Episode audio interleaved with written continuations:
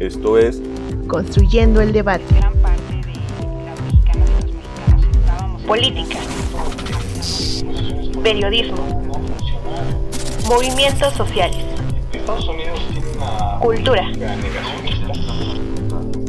Opina, argumenta, analiza. un espacio que se construye con tu participación. Esto es Construyendo el debate.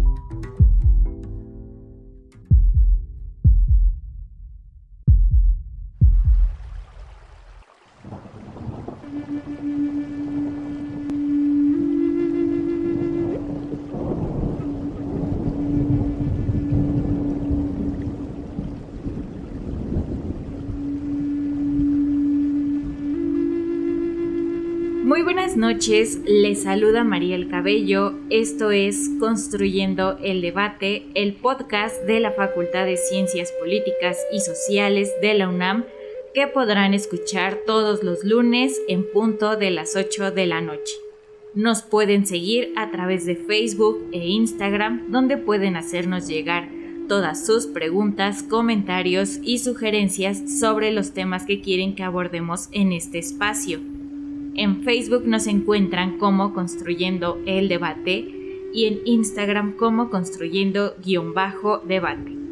Si nos están escuchando a través de redes sociales, recuerden que pueden encontrar este podcast en el canal de YouTube de Construyendo el Debate, así como en Spotify. No olviden escucharnos, suscribirse y darle like. En el episodio de esta noche hablaremos sobre Día de Muertos, tradición en Xochimilco y Tláhuac. La muerte es una representación que trasciende en nuestro país. Desde la época prehispánica, en México nació el culto a la muerte y con ello la conmemoración de los difuntos, cuya máxima expresión es el Día de Muertos. En esta tradición, los aztecas realizaban un festival que duraba un mes, el cual fue denominado Micahuitontli. En él se honraba a los muertos en el noveno mes de su calendario. Con la llegada de los españoles, el sincretismo dio paso al Día de Muertos como lo conocemos en la actualidad. Cada año se espera el regreso de los difuntos los días 1 y 2 de noviembre. A su llegada se les ofrenda con una gran cantidad de bienes que se disponen alrededor del altar doméstico. En este destacan las flores de colores, grandes canastos de pan, cazuelas de mole, fruta, aguardiente y atole, cuyos olores se mezclan con el humo de las veladoras, las ceras y el incienso que se consume en el saumerio. Es tradición que los niños difuntos reciban sus ofrendas el día primero de noviembre, en donde los altares son adornados de pan, velitas, jarritos de atole, flores blancas, juguetes de barro y plástico. En esta ofrenda se invita a los fieles difuntos a merecer los alimentos y bebidas que se colocan en el altar, pero serán los vivos quienes, al finalizar la celebración, podrán disfrutar de la comida y quedará en ella la esencia de sus seres queridos. Asimismo, esta fecha es una oportunidad para reflexionar sobre la vida y la muerte recordando a quienes han dejado huella en nuestras vidas. A través de las ofrendas, las familias crean un vínculo especial entre los vivos y los muertos, construyendo un puente que trasciende en el tiempo. Durante esta festividad, los panteones se llenan de personas que los visitan y adornan con diferentes tipos de flores, como son cempasúchil, nube y terciopelo. Asimismo, las veladoras, el incienso y el copal llenan de colores y olores las tumbas de sus difuntos. Todo esto acompañado de retratos, fotografías y la música que le gustaba al difunto. En los diferentes panteones de la alcaldía Xochimilco, la noche del primero de noviembre, las personas velan las tumbas. En punto de las 12, prenden las veladoras o ceras y colocan alrededor pétalos de flores de cempasúchil esto se cree ayuda al difunto a encontrar y alumbrar su camino hasta llegar con su familia. Fuera de los panteones, las personas mientras caminan pueden disfrutar de platillos típicos mexicanos como son tacos, quesadillas, pambazos y tamales, los cuales le dan un olor muy característico a las calles. Por otro lado, se puede observar la venta de diferentes disfraces y dulces típicos como son palanquetas, tamarindos, calabazas, obleas y alegrías. Y algo muy característico que se observa son los talleres para realizar tu chilacayote, el cual es un tipo de calabaza de color verde y que los niños la pueden decorar con ojos, boca y nariz. Dentro de ella se colocan una veladora y así el primero de noviembre los niños piden calaverita con su chilacayote. Tanto los habitantes de la alcaldía Xochimilco como los de Tláhuac comienzan las festividades desde el 31 de octubre, colocando dentro de sus hogares la ofrenda dedicada a los niños y la noche del 1 de noviembre a los difuntos mayores, también llamado Día de Todos los Santos. Es tradición que las familias en punto de las 8 de la noche se coloquen alrededor de la ofrenda, recen algunas oraciones agradeciendo por la unión de la familia y pidiendo por los que ya no están. Al término, se abren los portones de sus casas colocando pétalos de cempasúchil o clemolito desde la entrada hasta la ofrenda y realizan una fogata para alumbrar y guiar a los difuntos. En esta alumbrada el pan de muerto y el café no puede faltar. Fuera de los hogares se realiza una procesión, en donde los niños se disfrazan, hacen un chilacayote con una veladora dentro y acompañados de la banda y alebrijes van pidiendo su calaverita. El recorrido comienza en la entrada de la iglesia hasta el panteón, en donde los niños dejan su chilacayote que alumbra las tumbas. El día 2 de noviembre es una fecha muy especial. Las personas realizan sus ofrendas y tapetes de flores y acerrín pintado, los cuales son muy coloridos. Esto hace que la celebración se convierta en una fiesta llena de diferentes olores, colores y texturas. Todo con la esperanza de que las almas de los difuntos regresen, aunque sea espiritualmente, para compartir un momento con quienes aún los recuerdan con cariño. Asimismo, es tradición realizar el ritual conocido como la alumbrada, la cual comienza a las 6 de la mañana y las familias se reúnen alrededor de la ofrenda para cantar, contar historias y recordando a sus seres queridos mientras comparten los alimentos que a ellos les gustaba. Al mediodía, las familias acuden al cementerio para limpiar y decorar las tumbas de sus seres queridos. En estas perdura el olor de la flor de cempasúchil, el incienso y la comida. Xochimilco, cuyo nombre en náhuatl significa campo de flores, es una de las 16 alcaldías de la Ciudad de México. En ella, el primero y el 2 de noviembre, sus canales se adornan de gala con las flores de cempasúchil y se enaltecen las ofrendas para recordar a las personas que se nos adelantaron en el camino. Esta festividad se caracteriza por la realización de bailes prehispánicos, concursos de ofrendas, calaveras y tapetes realizados con acerrín de diversos colores.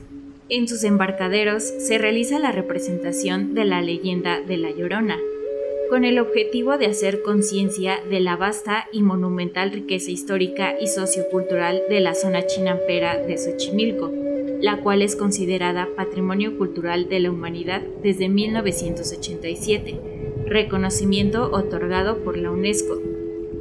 Algo muy peculiar de este evento nocturno son los instrumentos musicales que usaban, como el huehuetl, panehuetl, las flautas de barro, hueso y carrizo, los tambores de barro, palos de lluvia y chicahuatzli, todos de origen prehispánico. Así, la música juega un papel importante en la puesta en escena, dado que la melodía producida por cada uno de estos instrumentos en su conjunto logra recrear una atmósfera que cautiva a quienes la escuchan y a la cual se puede apreciar desde la colorida y típica trajinera. El cempasúchil, también llamado como la flor de 20 pétalos, es la flor más conocida de esta temporada.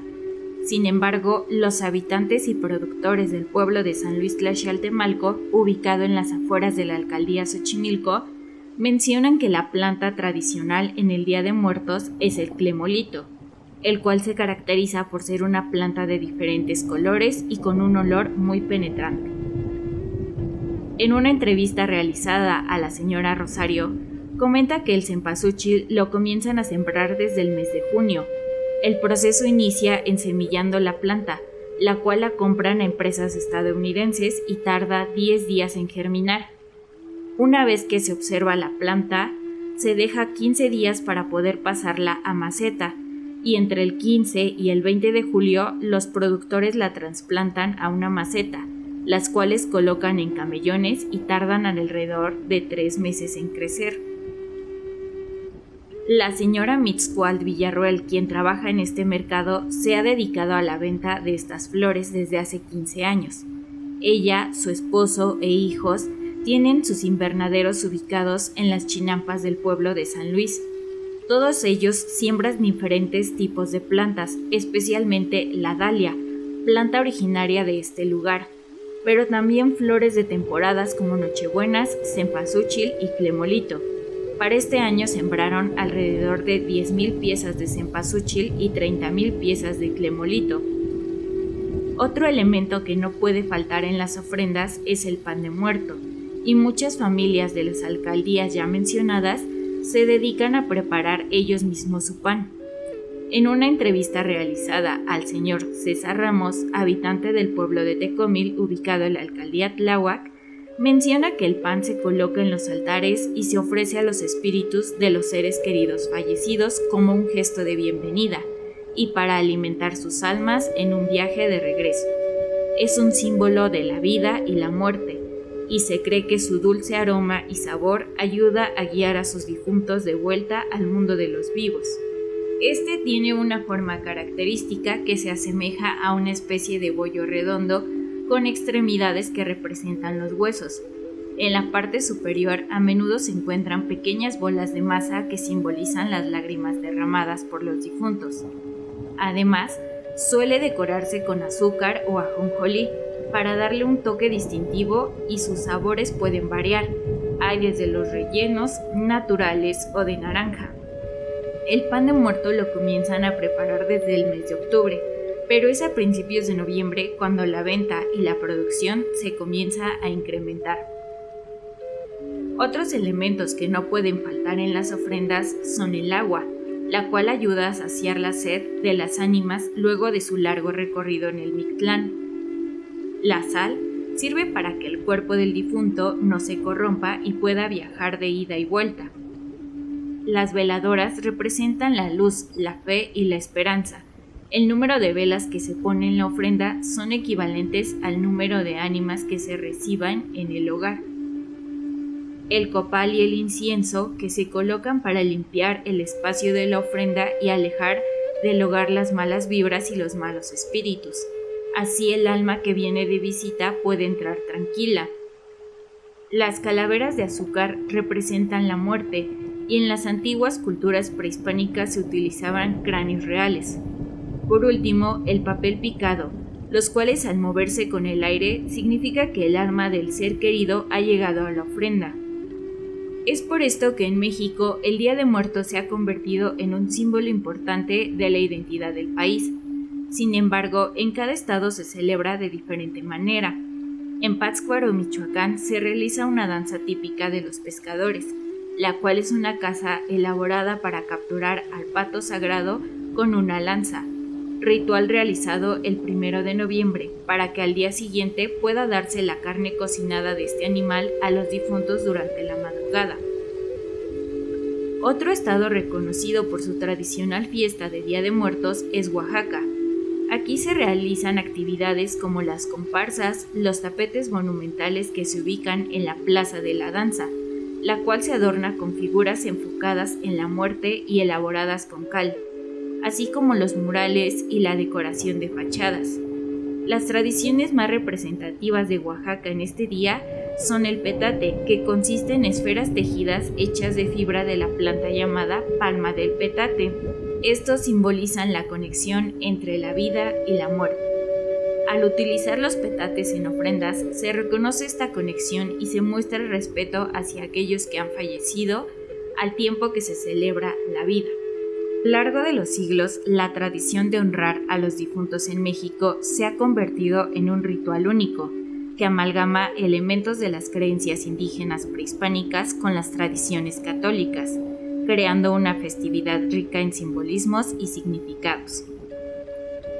Este episodio se realizó con información de México Desconocido, Excelsior, El Economista, Instituto Nacional de los Pueblos Indígenas, Secretaría de Economía, Alcaldía Xochimilco y Tláhuac, Gobierno de la Ciudad de México, Día de Muertos, una festividad ritual con tradición, Redalic México y entrevistas a Miscuad Villarruel, César Ramos y Cristian Cabello. Gracias por escucharnos. Recuerden que nos pueden seguir vía Facebook como Construyendo el Debate e Instagram como construyendo-debate. Y pueden escuchar los episodios pasados en nuestro canal de YouTube y Spotify, así como en la página Cultura con Polacas, que pueden encontrar en el sitio web oficial de nuestra facultad. Si les gustó este programa, regálenos un like, compártanlo con sus amigas y amigos y no olviden dejarnos su comentario. Este podcast es producido por la Coordinación de Extensión Universitaria de la Facultad de Ciencias Políticas y Sociales a cargo de la maestra María Auxiliadora Sánchez Fernández, en la producción Carlos Correa Escajadillo, asistentes de producción Sofía Gamboa y Mariel Cabello, edición y ensamble Sofía Gamboa y Carlos Correa, edición e imagen Ángela Alemán y Sofía Gamboa. Se despide de ustedes Mariel Cabello. Muy buenas noches.